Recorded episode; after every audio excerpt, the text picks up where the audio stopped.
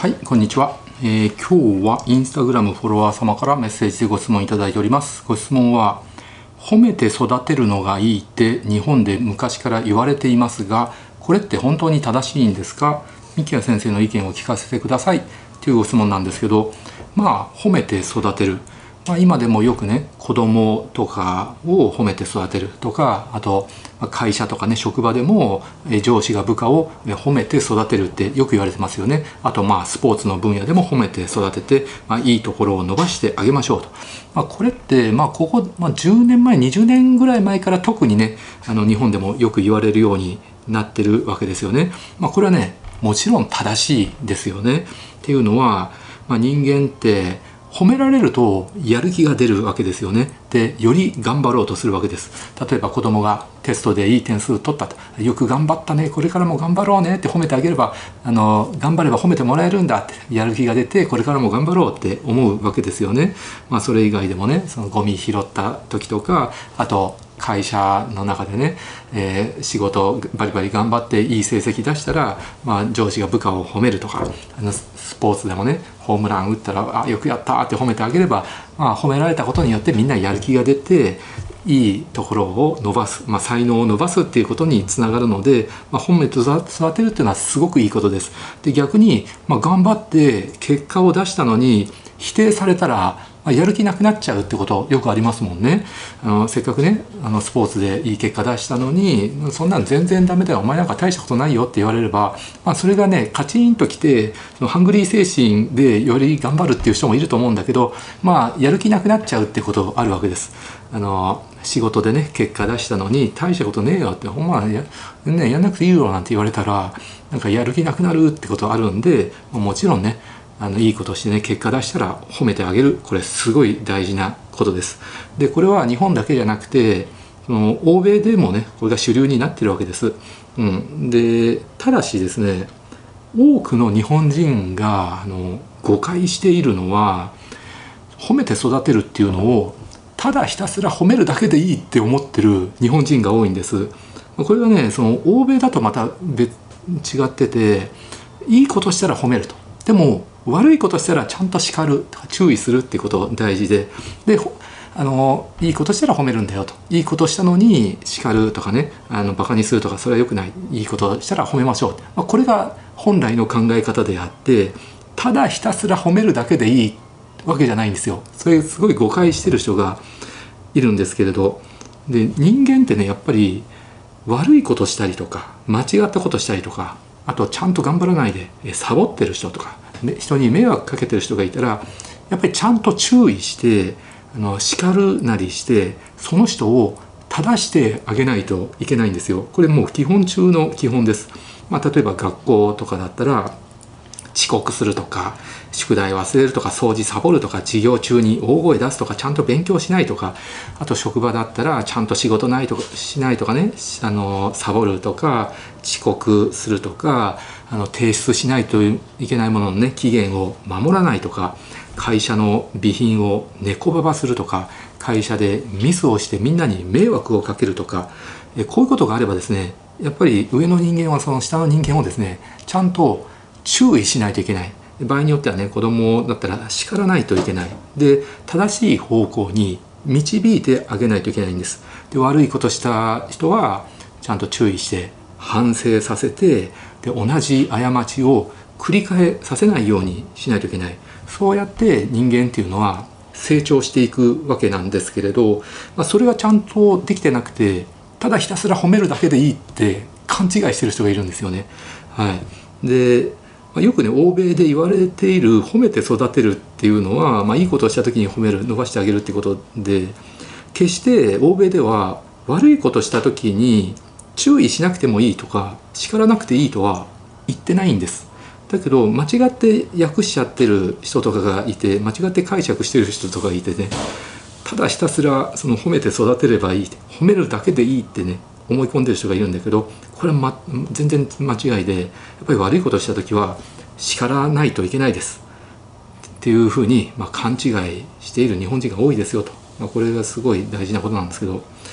なので、まあ、いいことした時は褒めてあげる。で悪いことした時は叱る注意する。反省させるって。でこの両方をバランスよく行うことによって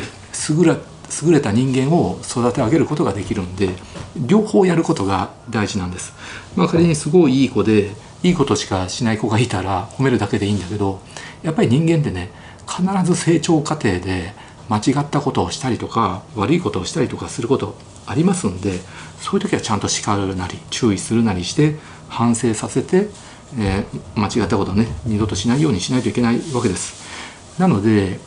今の日本だと結構ねその悪いことをした子供に叱れない親とか先生とかが増えてるんですね。でこれがね問題なんですけれど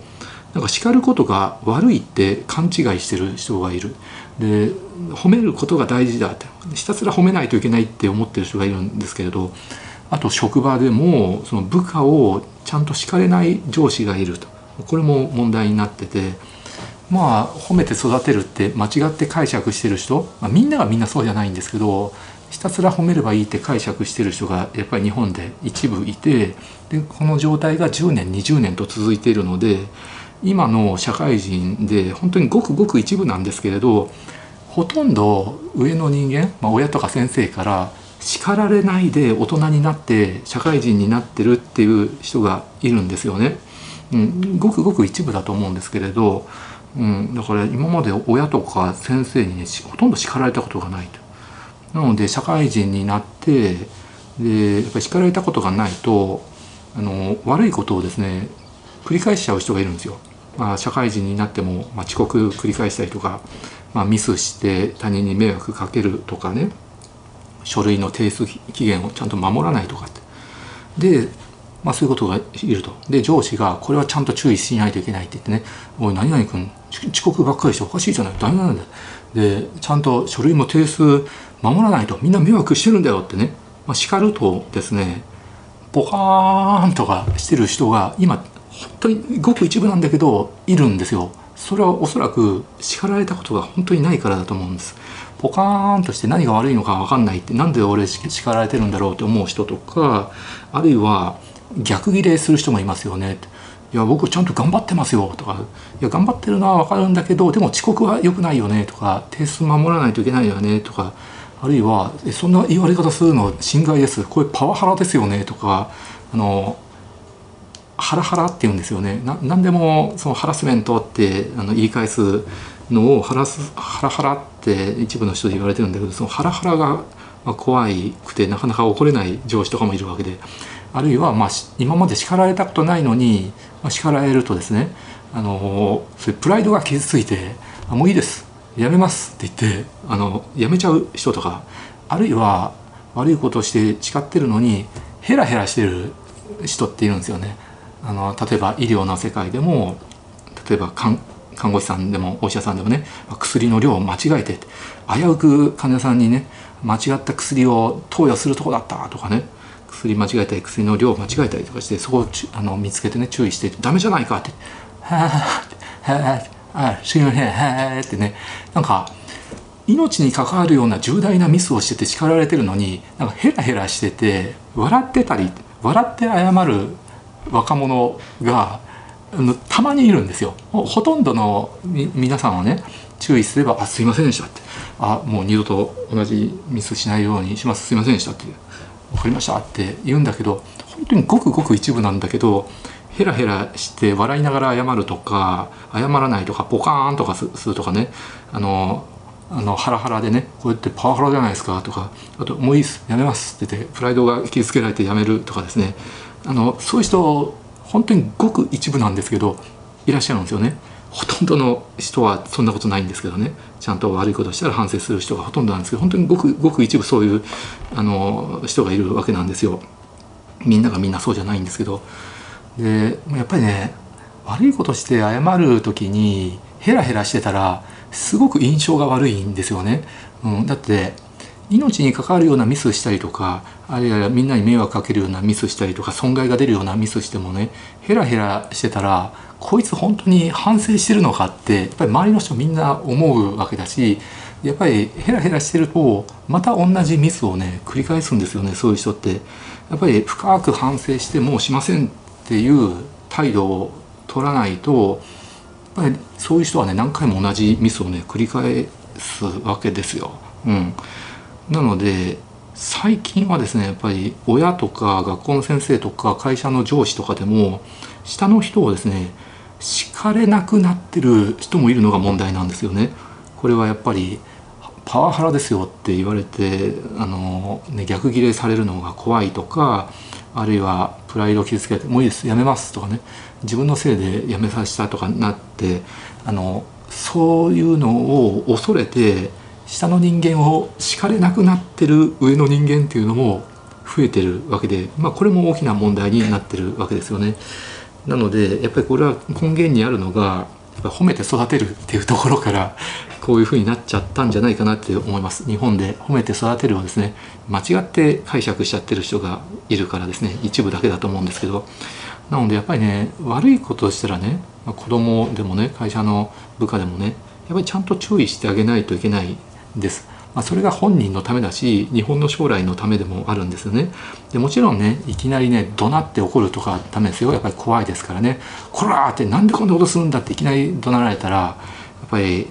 怒られたことない人にとってはそれがすごいトラウマになっちゃったりとか PTSD になっちゃうってこともあるんですよ。でちっちゃい頃から怒鳴られまくってたとか体罰受けまくってたとか昔の世代の人にとっては大人になって怒鳴って怒られたりとかしてもですねあの慣れてるから大丈夫なんですよね。やっぱり何かそういうことがあっても一回経験して克服してればあの同じ経験してもですね大したことないんだけど子供の時でもその大人になってからもう叱られたことがない注意されたことがない人がですねいきなり大声で怒鳴られるとですね怖くてあのトラウマになっちゃってもうこんなとこではやっていけませんってやめちゃう人だっているわけなのでいきなり怒鳴るっていうのは良くないです。でもちろんね体罰とか絶対ダメですよね。うん。なので何か間違えたことをした人がいたらね相手が子供であっても大人であってもやっぱり優しく丁寧に説明してあげるっていうことが大事ですよね。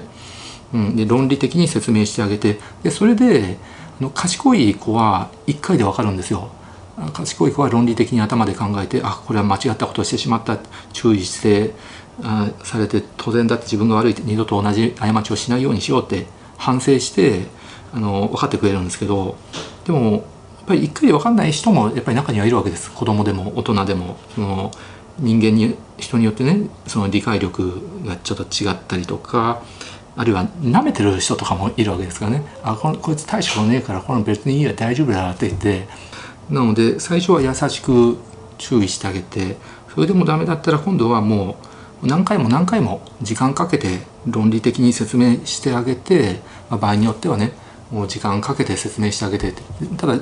時間かけて論理的に説明すると今度はこれ路地腹だってもうあの何回もねくどくど言われなくてもいいのにってそれがもう逆にあの束縛されてですね時間も拘束されてすごくストレスだってこれは路地腹だってねあの言われちゃうこともあるんでそう言われない範囲内でやんないといけないんですけれどまあ根気よく注意しないといけないです。はいというのが僕の意見です。ご視聴ありがとうございました。